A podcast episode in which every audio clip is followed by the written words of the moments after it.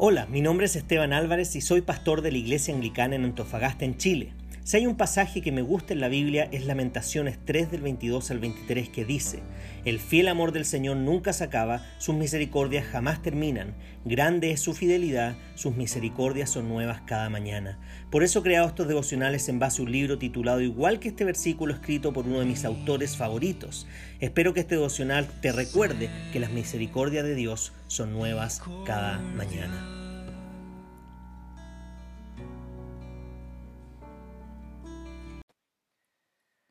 Querida comunidad, el devocional de hoy día está tomado del libro Nuevas Misericordias cada mañana de Paul David Tripp y lleva por título Puedes asomarte por la ventana y envidiar la vida de tu vecino, o bien puedes decirte a ti mismo que Dios te ha bendecido de formas innumerables que nunca hubieras merecido.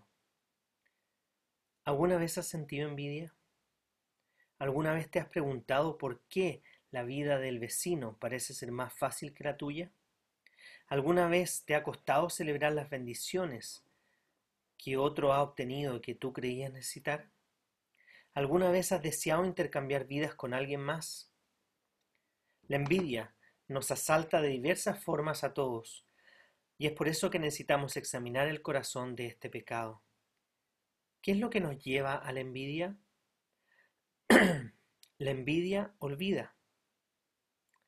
Al concentrarnos en lo que no tenemos y que pensamos que deberíamos tener, olvidamos el gran número de bendiciones que son nuestras por el simple hecho de que Dios ha decidido derramar su amor sobre nosotros. Este olvido hace que tendamos a más comparaciones y quejas que la adoración y el descanso que Él nos da. segundo, la envidia interpreta mal las bendiciones. La envidia se alimenta de interpretar mal el cuidado de Dios. No siempre es el cuidado visible la provisión, la liberación o el alivio. En ocasiones las bendiciones de Dios vienen en forma de pruebas que funcionan como el medio para darnos cosas que de lo contrario no obtendríamos. La envidia es egoísta. La envidia tiende a colocarnos en el centro de nuestro propio universo. Hace que todo trate sobre mi comodidad y descanso, mis necesidades y sentimientos, en vez de centrarnos en el plan y la gloria del Dios al que servimos. La envidia es orgullosa. La envidia dice yo merezco tal cosa más que esa persona. Olvida que todos merecemos el castigo inmediato y eterno de Dios y que todo lo bueno que recibimos es un regalo inmerecido de la asombrosa gracia de Dios. La envidia no ve bien. La envidia es miope. Solo ve lo que tiene enfrente y aquí y ahora, pasando por alto el hecho de que, en de que este momento no es todo lo que existe. La envidia no puede ver que este momento no es nuestro destino, sino una preparación para un destino final mucho más hermoso que nuestros mejores sueños. La envidia cuestiona la sabiduría de Dios. Cuando sentimos envidia tendemos a creer que somos más listos que Dios. Cuando envidiamos solemos pensar que son pensar somos mejores que Dios y que si el control remoto estuviera en nuestras manos las cosas se verían muy diferentes. La envidia es impaciente, la envidia no le gusta esperar. La envidia se queja rápida, se queja rápida y fácilmente. La envidia no solo pide bendiciones, sino que las pide ahora. Lo devastador de la envidia es que cuestiona la benevolencia de Dios y al hacerlo no es capaz de correr a Dios para pedir su ayuda. Entonces clama para que Dios te rescate y te dé un corazón agradecido, humilde y paciente. Su gracia transformadora es tu única defensa contra la envidia. Si quieres profundizar en esto, puedes leer el Salmo 34. Solo me gustaría agregar, en tiempos de pandemia es muy fácil pensar que quizás al otro le está yendo mejor que a mí. Cuestionar por qué él perdió su trabajo y yo no. O por qué yo perdí mi trabajo y él no. Cuestionar muchas cosas que nos pueden llevar a pensar en que quizás Dios está favoreciendo a otro por sobre mí y que eso es injusto desde mi punto de vista.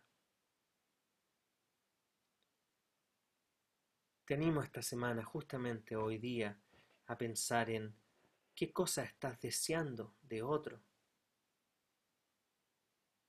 Que tu corazón cree que necesita más que todo lo que Dios ya te ha dado. en Cristo. Y que en ese ejercicio puedas humildemente pedir perdón al Señor por desear cosas que quizás no te convienen, por desear cosas que quizás no son para ti, porque no son eh, lo que Dios desea.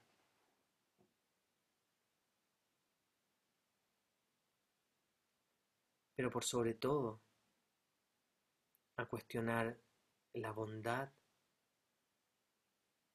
y la, el amor de Dios, que no te dio lo que merecías, la muerte, sino que la promesa de una vida eterna, el Espíritu Santo para poder lidiar con todo lo que sea necesario en este mundo, una paz que excede todo entendimiento,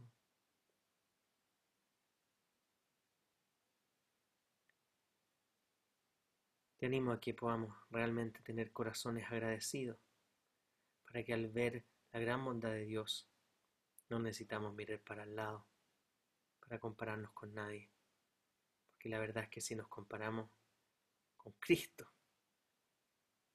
no hay comparación. Que la bendición de Dios te acompañe en el día de hoy y te siga acompañando su gracia durante toda la vida. Amén.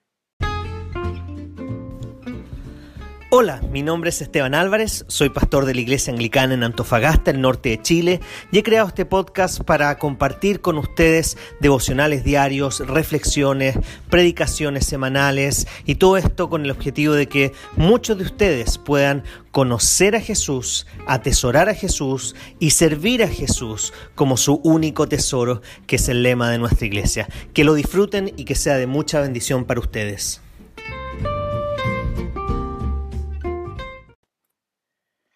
Comunidad, el devocional de hoy día está tomado del libro Nuevas Misericordias cada mañana de Paul David Tripp y lleva por título No busques satisfacción esperando que Dios te la dé. No, busca a Dios y como resultado tu corazón será satisfecho. Es una de las grandes ironías del corazón. Si entregas tu corazón a la búsqueda de la satisfacción, la satisfacción será la única cosa que nunca encontrarás tu corazón nunca estará satisfecho con cosas materiales. No, tu corazón solo estará satisfecho hasta que descanses en el dador de todas las cosas. Si buscas felicidad, la felicidad huirá de ti. Muchos, muchas esposas me han dicho esto en sesiones de consejería. Todo lo que yo quería era un esposo que me hiciera feliz. Piensa en la dinámica que esta expectativa introduce en la relación matrimonial. Es obvio que cualquier mujer que diga esto tiene una idea de lo que significa ser feliz. Quiere un matrimonio de ensueño y ella está descargando ese sueño sobre los hombros de su esposo. ¿Quién es el esposo? Pues resulta que es un hombre imperfecto que vive en un mundo caído, por lo cual es improbable que el marido tenga la capacidad para cumplir el sueño que ella espera que cumpla. Cuando le pides a una cosa creada que te satisfaga, le estás pidiendo que sea tu salvador personal. Esto significa que de una manera práctica estás buscando horizontalmente lo que solo puede ser tuyo de forma vertical. En otras palabras, le estás pidiendo algo de, en la creación que te dé todo lo que sol, solo lo que Dios puede darte.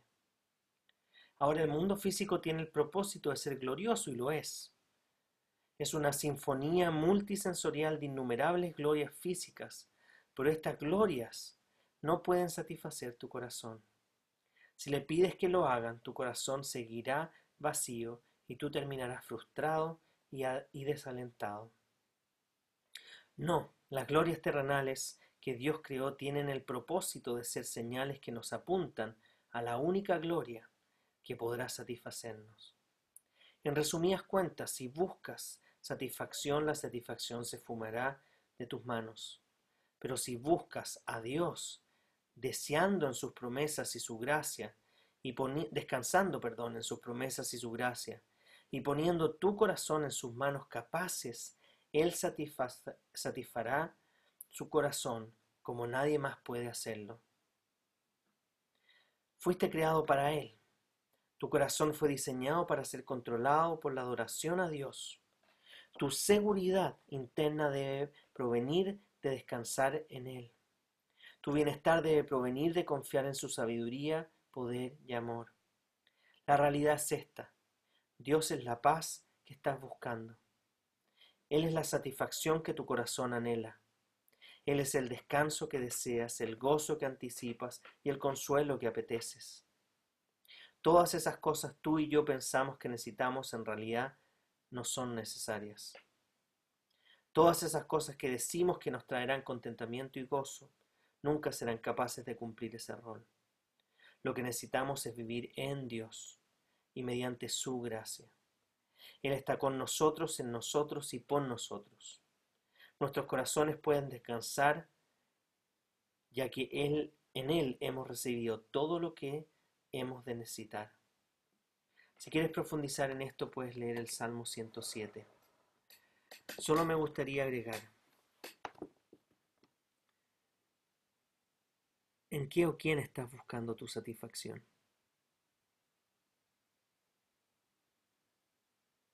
¿Qué está deseando tu corazón? ¿Qué están mirando tus ojos? ¿Qué estás haciendo para buscar esa satisfacción?